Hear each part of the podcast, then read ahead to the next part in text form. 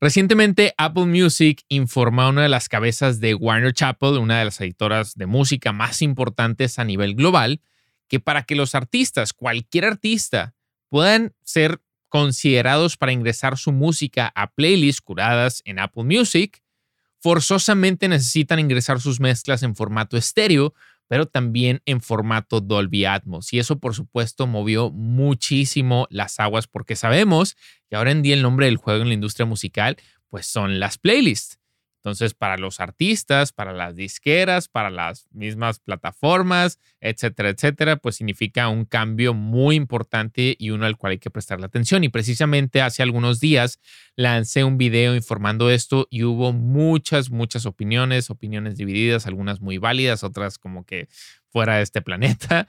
Pero lo que quiero hacer es como dedicar un poquito de este episodio para aclarar mi punto de vista de por qué es que creo que Apple está forzando este cambio estrategia está siguiendo y también, como te digo, aclarar algunas de estas dudas y puntos de vista más recurrentes que estuve leyendo en los comentarios. Así que todo eso lo vamos a ver aquí. Vamos a discutir.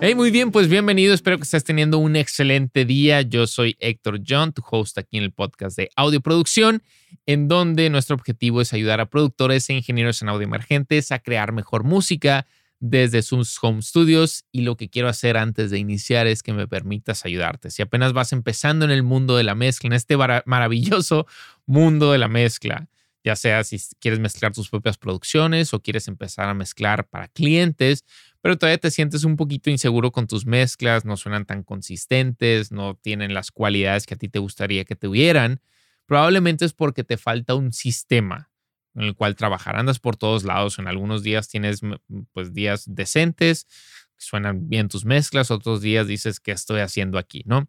Bueno, pues a todos nos ha pasado, pero lo que yo quiero hacer es a través de esta guía completamente gratuita de los cinco pasos para lograr una mezcla exitosa, pues ayudarte a proveerte este sistema, el cual lo puedes adoptar, cada uno de estos cinco pasos súper sencillitos que puedes llevar a cabo, son prácticos y que de esa manera te permita tener este sistema repetible que es traducible a cualquier tipo de género para que de una vez por todas empieces a obtener mezclas consistentes y como a ti te gustan. ¿Te parece buena idea? Bien, pues entonces lo que tienes que hacer es visitar la página cursos.audioproducción.com, diagonal guía de mezcla, o si me estás viendo en video, te voy a dejar un link por aquí abajo en la descripción. Pero también si dices, oye, yo no estoy en ese punto y estoy un poquito más avanzado y realmente ahora sí quiero llevar mis mezclas a algo súper top, es el sistema que yo utilizo, que es el sistema de mezcla Rise y que precisamente desarrollé un curso, curso de mezcla Rise in the Box, donde te iba a través de cada uno de los pasos de este sistema, algo complejo, pero que de verdad me cambió mi vida profesional por completo, de verdad. O sea, no hay otro sistema al cual yo encuentre que me hace sonar mejor y me siento súper a gusto y estoy seguro que a ti también puede hacer por tus mezclas algo que ni siquiera ahorita, si no lo has probado, ni siquiera tienes en mente lo que puede hacer. Así que estoy seguro que te va a interesar. Si ese es el caso, entonces visitas la página audioproducción.com. Hay una pestaña que dice cursos premium y vas a ver la información. O si no, te dejo como quiera un link por aquí abajo si no estás viendo este video. Bien, entonces, pues primero que nada, también muchísimas gracias por estar aquí un ratito conmigo compartiendo de este tiempo, ya sea si me estás viendo videos, si me estás escuchando en podcast, en camino al trabajo, en tu tiempo favorito, pues es de mucha importancia para mí. Así que te lo agradezco. Espero que te tengas ahí tu tacita de café, tu cervecita. Yo en este caso, yo más tomo agüita, pero soy algo aburrido, pero bueno, pues es lo que me gusta. Y también tengo mi blog de notas porque no quiero que se me pase absolutamente nada. Así que si de pronto me ves volteando para abajo es porque estoy viendo mis notas. Ok, vamos a empezar entonces. ¿Por qué es que Apple Music, por qué es que está forzando este cambio? Y de alguna manera lo estamos viendo de esta manera. A ver, tenemos que tener algo súper claro y estoy seguro que muchos de nosotros lo tenemos y es que Spotify domina el mercado sin duda alguna, ¿no? En cuestión a usuarios, en cuestión a cantidad de reproducciones. Pero Apple Music tampoco es una compañía que está muy atrás. Claro, o sea, nada que ver ahorita con usuarios en Spotify. Pero Apple lo que quiere hacer es ganarle esos usuarios, quiere ganar mercado, quiere tener mucho más potencia en respecto a las decisiones que se toman en la industria musical y pues obviamente obtener más utilidades. Al final de cuentas, pues Apple es un, es un negocio inmenso. En, antes de que saliera toda esta noticia, etcétera, etcétera, la verdad es que muchos artistas independientes y artistas de disquera, la manera en la que pues más generaban ganancias, por más de que es muy diferente a cuando se vendían los CDs, etcétera, que eso es cuestión para otro video la, manera en la que obtenían más ganancias en respecto a regalías, pues era a través de Spotify, ¿no? Porque Spotify, como te digo, pues es la plataforma que más usuarios y reproducciones tiene. Y muchos artistas decían, pues vamos a empujar toda la promoción a Spotify, vamos a entrar a playlists en Spotify, todo Spotify, Spotify, Spotify, Spotify. Pero hace como un año, Apple gana, no sé si gana obtiene como los derechos del pago de regalías de todos los streams que se generan de TikTok.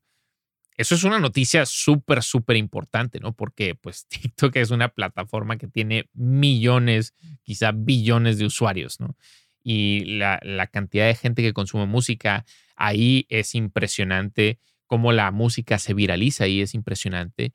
Y empezamos a ver a partir de ese punto como una especie de movimiento hacia la cantidad de, utilidades que podía generar un artista de la plataforma de Apple Music. Porque Apple Music paga considerablemente mucho más que Spotify en cuestión de las regalías a los compositores, a los intérpretes, no depende de quién compuso, etcétera, etcétera.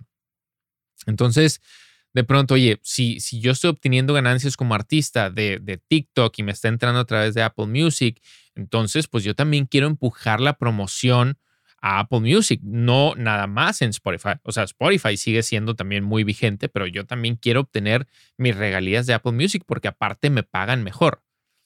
Apple Music todavía tiene mucho trabajo por hacer para la captación de usuarios están intentando hacerlo a través del formato de Dolby Vamos a profundizar ahorita en eso. Pero antes de eso, quiero como también compartirte algunas de las áreas de oportunidad que yo veo en respecto a la plataforma Apple Music, porque yo de hecho como usuario de, del consumo de música a través de streaming, la primera plataforma a la que tuve acceso fue Spotify y por mucho tiempo estuve utilizando Spotify. En algunas ocasiones todavía entro a Spotify porque me gusta mucho la manera en la que está organizada la plataforma, la manera en la que puedes descubrir música, etcétera, etcétera. Obviamente están las métricas de vanidad como la cantidad de streams, etcétera, etcétera, que eso pues no lo tiene Apple Music. Eh, que si es bueno o malo, pues ya tendrá cada quien su punto de vista. Pero sí también viéndolo desde el lado en el, que nosotros estamos dentro de la industria musical, pues Spotify no es una plataforma a la cual le tenemos como mucha gracia, ¿no? Porque siempre ha estado como un poquito en contra de la corriente en respecto al pago de la regalía, siempre quiere pagar menos. Eh, hasta el momento Spotify sigue siendo una compañía que que no ha recuperado la, cantidad de inversión que ha hecho. Estuvo en contra del acto de la modernización de la música, en donde los compositores exigían que se les pagara un poquito más de las regalías por cada stream y Spotify estuvo renuente, estuvo en contra, se hizo un juicio y los compositores ganaron. Entonces como que Spotify eh, o sea, no, no, es mucho, muy santo de, nuestra devoción.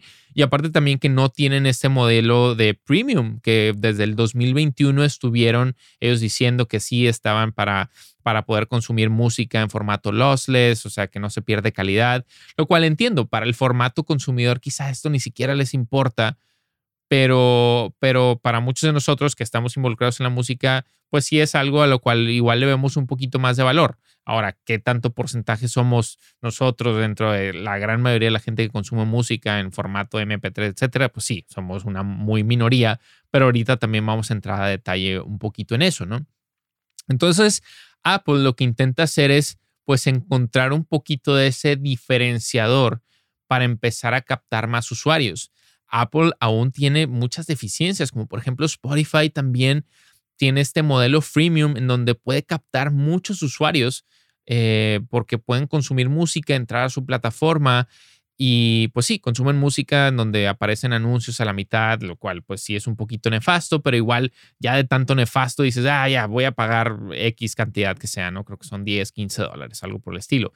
Para entrar a Apple Music forzosamente desde el inicio tienes que pagar. Ese creo que, creo que es como una barrera de entrada muy importante la cual Apple tiene que analizar. Pero bueno, En respecto a lo que ellos están dándole como mucho valor agregado es a la parte del spatial audio, que es su, eh, formato de, Dolby Atmos, ¿no? Es esta forma en la que puedes disfrutar música eh, de manera inmersiva, donde puedes percibir sonidos de todos lados alrededor de ti.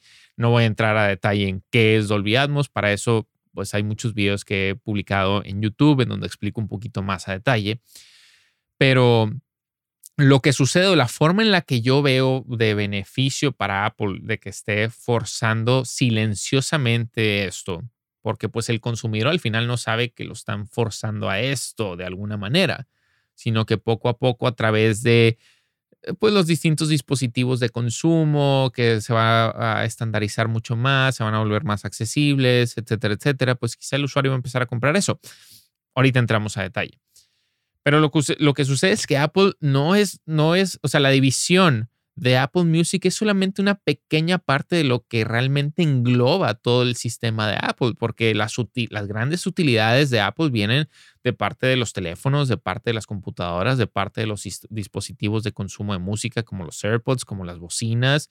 La gran mayoría de gente que consume música dentro de su casa pues lo escucha a través de una bocina inteligente o una bocina de Bluetooth. Las bocinas ahora de, Apple, por ejemplo, ya pueden reproducir en formato Dolby Atmos y puedes enlazar varias bocinas, puedes ir alrededor de tu casa y estás escuchando como la música por todos lados.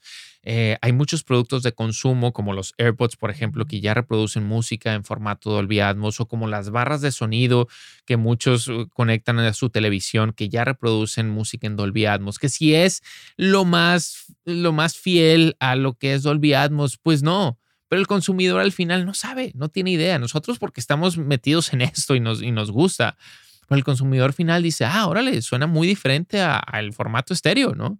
Y para ellos, pues con eso es suficiente. Entonces, Apple está dando mucho énfasis a eso. Prueba también es que hay muchas compañías de automóvil en carros premium que están empezando ya a entregar su sistema de sonido en formato Dolby Atmos. Y mi forma de verlo es la siguiente, o sea, para que una compañía realmente le meta inversión a, todo un sistema Dolby Atmos dentro de sus carros es porque hicieron una, una investigación de, de, mercado, ¿no? Y porque saben lo que significa esta nueva tecnología, la forma de consumo de la música de la gente y eso pues es algo lo que no, no van a tirar el dinero a la basura así por nomás. Al final de cuentas, como quiera, la gente es la que decide pues con qué formato se va a quedar. Pero pues si te lo están empujando silenciosamente a través de, estos dispositivos de consumo y cada vez se empieza a volver más accesible, pues eso naturalmente puede empezar a estandarizar este formato. Entonces esa es la forma en la que yo creo que Apple está empezando como a, a lograrlo. Todavía le falta mucho camino por recorrer pero ya dieron como un paso muy firme. Y prueba también es que Spotify de pronto lanza un comunicado en donde comparte que acaban de desarrollar todo su estudio en Dolby Atmos. O sea, Spotify también le está viendo mucho valor a esto, de, alguna manera en, respuesta a esta noticia de Apple Music. Y esto, esto de lo de las playlists que te comparto es algo que entró en vigor eh, este pasado primero de febrero. O sea, ya es algo que se está llevando a cabo, ya es algo que se conoce en todos los niveles pero también pues hay mucha preocupación, hay muchas preguntas, hay muchos puntos de vista, lo cual quiero pasar directamente en este segmento. Entonces, ¿cuál es una de las preguntas que más me, me preocupan y que muchos tuvieron? Es qué va a pasar con el productor el ingeniero en audio emergente, sea que, sea que apenas comienza, porque sabemos que el punto de entrada a Dolby Atmos, adaptar un estudio en Dolby Atmos, pues es algo de, o sea, es algo considerable en respecto a la inversión que tienes que hacer. Voy aquí a, mis notas. Em, por ejemplo, la, tecnología va avanzando sumamente rápido y, yo siento que, que, aún así, que ahorita como a imagen de, de corta escala parezca que se va que el productor ingeniero de emergente no va a tener para dónde hacerse. La verdad es que las mismas fabricantes, las compañías de audio están haciendo y están desarrollando productos de un punto de entrada mucho más accesible conforme este formato se empieza a ser pues todavía más relevante, como por ejemplo Universal Audio, esta compañía que muchos de nosotros conocemos, anuncia recientemente esta actualización a su software en donde todas las interfaces de Apollo 16, las cuales cuentan con millones de usuarios, ya pueden mezclar en formato Dolby Atmos. Esta es una súper noticia porque hay muchos usuarios con esta interfaz, lo que significa que ya no esos usuarios no tienen que hacer una inversión extra, por lo menos en la interfaz, porque ya adquirir una interfaz de Avid o una interfaz de Antelope eh, que estaban como interfaces dedicadas para Dolby Atmos, pues era, ah, bueno, no, pues tengo mi interfaz, ahora tengo que deshacerme de esa interfaz, comprar otra, más aparte los monitores, que por lo menos son 11 monitores, o sea, eso es un rollo, ¿no? Entonces el productor ingeniero emergente dice, o sea, te sacas de onda y dices, ¿qué, qué voy a hacer? ¿Qué va a pasar? Y yo siento que, que ahora pues ya hay muchos fabricantes que están que están empezando a tomar esto en consideración y poco a poco se va a ir economizando, ¿no? Es parte natural del proceso. Eh, ahora puedes mezclar, por ejemplo, con audífonos en Dolby Atmos. Tienes esa capacidad para hacerlo, pero eh, también, pues como es un formato que apenas inicia, pues todavía los resultados de la gran mayoría de la gente que ha mezclado Dolby Atmos con audífonos es que todavía es muy difícil, todavía es muy difícil conseguir un buen resultado de esta manera. ¿No? Porque, bueno, pues todavía no está la tecnología ahí, pero pues se va desarrollando, es parte de este proceso. Em, yo ah, tengo información y esto sí no me consta, pero sí hay mucha gente de la que he escuchado que Dolby Atmos es, es muy probable que se vuelva el siguiente estándar, ¿no? Porque las capacidades creativas que tienes son impresionantes, ¿no? De la forma en la que puedes posicionar los instrumentos y lo que puedes hacer en la parte de la mezcla y, después pensarlo desde antes en la parte de la producción. Es, el futuro, sinceramente, pero muchos tienen esta duda y, dicen, oye, es que la música en Dolby Atmos ahorita como que no suena tan cool. Y, eso estoy completamente de acuerdo. O sea, hay algunas mezclas que he escuchado, híjole, la verdad es que dices, no, no me termina de convencer, pero pues es, es, es parte de esa adaptación. Es como cuando en un principio sale el formato en estéreo que de pronto no sabían ni dónde posicionar los instrumentos y posicionaban la batería del lado izquierdo y el otro del lado derecho y de repente, no sé, o sea, como que todo por todos lados. Ahorita probablemente es lo que está pasando con muchos ingenieros que están mezclando en Dolby Atmos, que no sabes ni qué hacer con tantas posibilidades que tienes. Eventualmente todo se va a ir queramos o no, estandarizando y se van a empezar a utilizar ciertas herramientas y ciertas, em, ciertas prácticas que, van a empezar a hacer que la música suene mejor. Y de hecho hay una, hay una cuestión en donde tú puedes terminar de mezclar en Dolby Atmos y después hacer un fold down, es decir, como comprimir toda esa mezcla en estéreo. Y muchos han comprobado que esas mezclas en Dolby Atmos, el, el hacer el fold down a estéreo suena mejor que en sí la mezcla hecha en estéreo.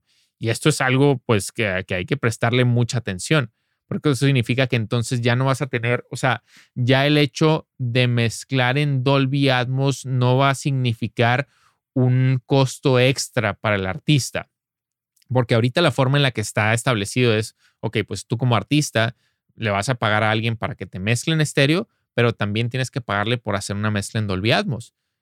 Y si encontramos que al hacer el fold down de Dolby Atmos a estéreo, pues suena mejor el estéreo, pues ya realmente ese tiempo invertido que hubiese tenido que hacer el ingeniero, pues realmente ya no va a significar un costo extra para el artista, porque ya, es nada más como reducir el formato. Y eso a mí se me hace bastante cool. Entonces, sí hay una alta probabilidad de que Dolby Atmos se pueda eventualmente volver un estándar. Eh, Ahora, como te digo, que Atmos no suena bien todavía, pues no, todavía le falta. Como en un principio también, eh, pues la gente no estaba tan acostumbrada al estéreo cuando todavía todo escuchaban en mono, ¿no? Este es un proceso de adaptación y, es, y es algo que irá surgiendo con el tiempo, ¿no? Voy a pasar aquí a la siguiente paginita y es, ok, otra de las dudas más comunes es, cómo es que la gente va a disfrutar la música en Dolby Atmos si la gran mayoría de la gente ahora en día, como muchos estuvieron diciendo, pues escuchan su música a través de el móvil, por ejemplo, de las bocinas del móvil. A ver, por favor, o sea, no podemos tapar el sol con un dedo. Es muy probable que eventualmente hasta los mismos móviles vayan a poder reproducir Dolby Atmos. Y más si Apple Music está forzando tanto este cambio. Apple Music va a ser el primero que en sus próximas versiones del iPhone van a sacar que el iPhone pueda reproducir desde sus bocinas en formato Dolby Atmos. Lo mismo está sucediendo ahorita con los AirPods, con los AirPods Max, ¿no? Este, entonces, pues sí, o sea, la gran mayoría escucha ahorita en las bocinas de en casa, pero te digo, ya hay muchas bocinas que pueden reproducir en este formato. No son igual, sí, pero pues como te digo, el consumidor al final de cuentas no sabe. El consumidor no va a entrar a un estudio Dolby Atmos a escuchar la música a través de todas estas bocinas que le engloban. Si tienes la oportunidad de hacerlo, es una experiencia muy, muy divertida, ¿no? Y después trabajar en formato Dolby Atmos también es una experiencia bien divertida. Pero pues al final el que, o sea, el, usuario que le interesa a Apple, pues es el consumidor promedio, no el ingeniero en audio, no el productor, etcétera, etcétera. Estamos de acuerdo, ¿no? Ok. Em, ¿Qué más tenemos por aquí? Ah, otra de las preguntas comunes es, esto entonces, o sea, este formato Dolby Atmos es como el, lo, lo, que llegó a ser el surround, porque hubo también muchos comentarios. No, es que Dolby Atmos no va, no va a solidificarse porque va a ser lo mismo que sucedió con el Surround, el 5.1, en donde sí todo el mundo creyó que iba a ser como el nuevo estándar y eventualmente pues no, fracasó sí, o sea, la forma en la que ahorita podemos consumir surround es en los, este, en los home theaters, en casa, pero pues ya el surround prácticamente también lo va a reemplazar Dolby Atmos. Ahora, yo lo veo muy, muy, muy, muy diferente en este punto que entra Dolby Atmos en el momento que entró en surround. ¿Por qué? Porque no existían simplemente los dispositivos de consumo que ahora en día existen que pueden reproducir Dolby Atmos. En su momento no había estos dispositivos que podían reproducir música en surround. No había manera de simplificar el surround. Cuando ahora en día en todos los DAW sí tienes manera de simplificar el Dolby a un formato para audífonos, en un formato para bocinas, etcétera, etcétera. Entonces, el que haya este tipo de dispositivos a nivel consumidor y que sean mucho más accesibles, pues hace, como te digo, que este formato pues tenga mucho más posibilidades de estandarizarse porque si poco a poco lo van introduciendo a estas, a estas tiendas, este, que la gente empiece a, notar que pues es la manera de consumir música y que pues no tienen que pagar mucho extra, pues naturalmente, vaya, se va a volver algo ya como rutinario, ¿no? Como cotidiano. Ahora, pues sí, ahorita el punto de entrada Dolby es muy costoso como en su momento era el, sistema en estéreo. O sea, antes tener un reproductor de CD o tener un, reproductor, un sistema en casa que pudiera reproducir música en estéreo, pues solamente la gente de, de, mucho poder económico podía adquirir eso y la gente no estaba acostumbrado. Pero ahora en día, o sea, hubo un punto en el que el estéreo reemplazó al mono y ya no se trabaja en mono. Así como en algún punto yo estoy convencido de que el Dolby Atmos va a reemplazar al estéreo. Es parte de la evolución de la, de la tecnología, es parte de la evolución de la música. ¿Cuánto tiempo llevamos consumiendo música en estéreo? Tiene que haber un cambio. Yo estoy seguro que Dolby Atmos va a hacer eso. Eh, ¿Qué más tenemos por acá? Ok. ¿Qué pasa en en mi caso, ¿no? Este, porque yo ahorita estoy trabajando en un home studio, probablemente quieras saber, pues, ¿y tú qué vas a hacer, no? Yo la verdad es que me voy all in con Dolby Atmos. Aquí en el estudio todavía no lo tengo adaptado, pero sin duda alguna, pues, si ya tienes tiempo siguiéndome aquí en el canal, sabes que estoy construyendo unos estudios y precisamente uno de los espacios, pues, va a estar adaptado con todo lo que se necesita para Dolby Atmos y pues voy con la mejor tecnología, voy con unas bocinas ATCs, este, pues vaya, todo el sistema de alta calidad que se necesita, porque pues estoy yo en ese punto, ¿no? Estoy en ese punto en donde pues ya la, gente me reconoce por un cierto estándar de calidad y yo tengo que entregar ese estándar. Pero ¿qué significa para ti? O sea, eso significa que entonces ya todo el mundo tiene que empezar a adaptar sus estudios para Dolby Atmos. No, no, no, no, la verdad es que no, no tan pronto. El punto es que cuando los artistas empiecen a solicitar más y más que entregues mezclas en este formato y eso significa para ti que estés perdiendo ingresos, entonces creo que en ese punto es donde es relevante para ti hacer esta inversión de un estudio de Dolby Atmos, porque si nadie te está pidiendo mezclas en Dolby Atmos, pues ¿para qué vas a hacer esta inversión extra? Necesitas analizar tu carrera, necesitas analizar el punto donde te encuentras para realmente definir si, si esa inversión que vas a hacer la vas a recuperar y en qué tanto tiempo la vas a recuperar. Para mí, en ese caso, tiene completamente sentido. Pero también, pues ahí te vas a encontrar porque pues la inversión que van a hacer algunos va a ser muy diferente a las de otros. Y eventualmente va a estar el punto, y ya hay, como te digo, muchos fabricantes que están haciendo esto más económico, en donde pues puedas hacer, adaptar un estudio de Dolby de una manera pues más accesible, decente, ¿no?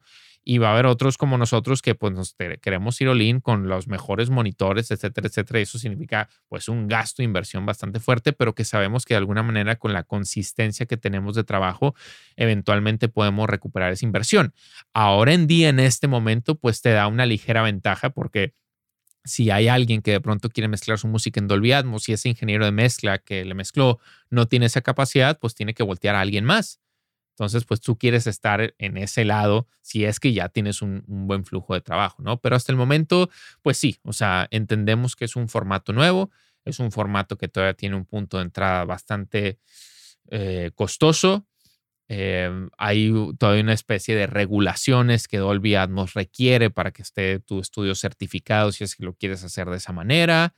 O sea, hay varias trabas todavía que entran en acción, pero sí es importante que estés consciente y que tengas la mente, la mente un poquito más abierta de que este formato sí puede llegar para quedarse porque hay muchos puntos a favor que lo hacen muy, muy, muy relevante y que todo va a ir avanzando en cuestión de tiempo. Acuérdate que la tecnología va avanzando a niveles rapidísimos. Entonces, para cuando menos acuerdes, de pronto ya quizá, y eso es lo que muchos predicen, que las mismas plataformas digitales ya te van a solicitar forzosamente que entregues tu mezcla en Dolby Atmos para que pueda ser distribuida.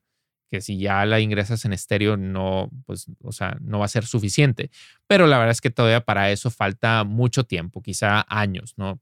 Cada vez que entra un nuevo formato, cada vez que hay un cambio de algo, pues toma tiempo, así como en su momento pasó con, con el streaming, ¿no? Con las plataformas digitales.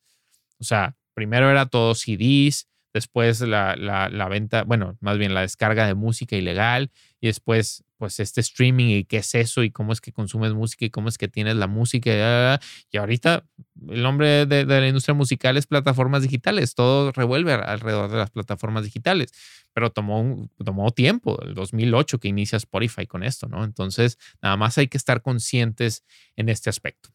Así que bueno, pues nada, quería ah, compartirte un poquito mi punto de vista al respecto. Espero que hayas disfrutado muchísimo de este episodio. No te olvides, por favor, si nos estás escuchando en formato podcast, de dejar un review, ya sea en Apple, en Spotify, porque nos es de mucho valor para nosotros, nos ayuda a que el podcast pues siga como escalando peldaños y también si nos estás viendo en formato video, pues deja por aquí en la sección de comentarios que te pareció un poquito mi punto de vista y comparte también tus puntos de vista al respecto, es completamente válido, ¿no? Te mando un fuerte abrazo, que tengas excelente día y nos vemos a la próxima.